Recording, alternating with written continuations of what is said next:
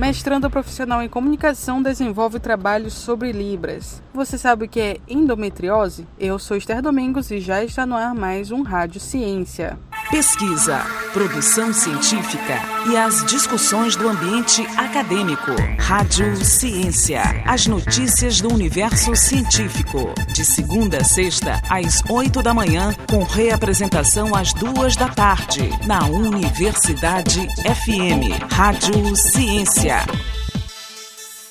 Mestranda profissional em comunicação desenvolve trabalho Legenda em Libras, manual sobre o uso dessa língua em produtos audiovisuais com o objetivo de elaborar um manual com as especificações técnicas de uma legenda acessível para pessoas surdas que ainda não tenham adquirido proficiência em língua portuguesa e tenham a Libras como língua natural, a mestranda profissional em comunicação Samia Cristina Martins Silva desenvolve trabalho em pesquisa aplicada intitulado Legenda em Libras, manual sobre o uso dessa língua em produtos audiovisuais. Tal legenda também deve levar em consideração aspectos regionais da oralidade maranhense, a partir de de pesquisas bibliográficas e documental, além de entrevistas semi-estruturadas projetivas que ainda vão ser realizadas com pessoas surdas.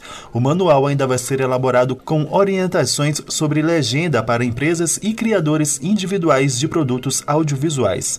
Samia Cristina Martins Silva comenta como surgiu a ideia da pesquisa. Surgiu durante ainda a graduação, no período que eu estava fazendo o meu TCC, é, em que fazemos estudos sobre recursos de acessibilidade para a TV, eu percebi que a lei e as legendas que estavam sendo veiculadas na TV aqui no Maranhão, elas tinham muitos problemas, até para nós que somos ouvintes, para entender o que estava se passando. E aí eu comecei a pensar em como é que seria essa realidade para as pessoas surdas, e a partir daí eu comecei a estudar mais sobre o assunto e tive a ideia de fazer é, esse produto para o mestrado profissional. Sâmia desenvolveu o projeto a partir da organização do projeto de pesquisa que inicialmente era voltado só para a TV. Uma vez que eu estava já no mestrado e organizando meu projeto de pesquisa, que inicialmente era voltado só para a TV, eu percebi com os meus professores que seria interessante expandir para todos os produtos audiovisuais, para a internet, até para os produtores individuais, não só para as emissoras.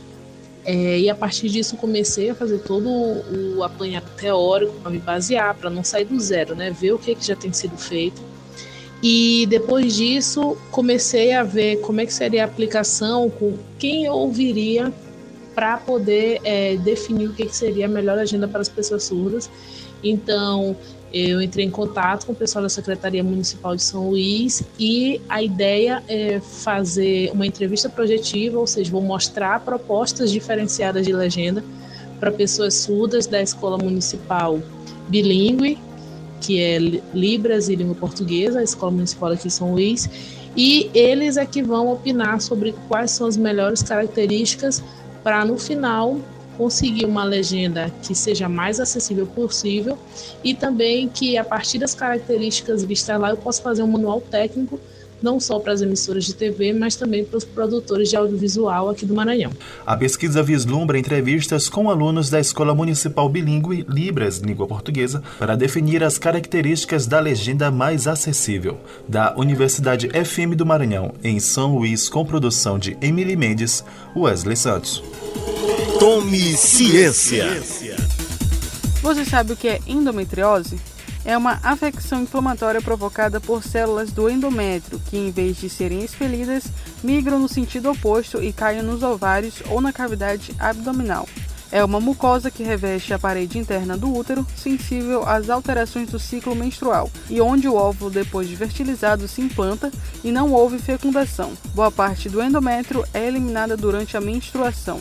Diante da suspeita, o exame ginecológico clínico é o primeiro passo para o diagnóstico, que pode ser confirmado pelos seguintes exames laboratoriais e de imagem, sendo visualização das lesões por laparoscopia, ultrassom endovaginal, ressonância magnética e um exame de sangue chamado marcador tumoral CA125, que se altera nos casos mais avançados da doença.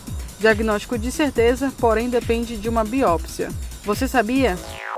Tome Ciência. Pesquisa, produção científica e as discussões do ambiente acadêmico. Rádio Ciência. As notícias do universo científico. De segunda a sexta, às oito da manhã, com reapresentação às duas da tarde. Na Universidade FM. Rádio Ciência.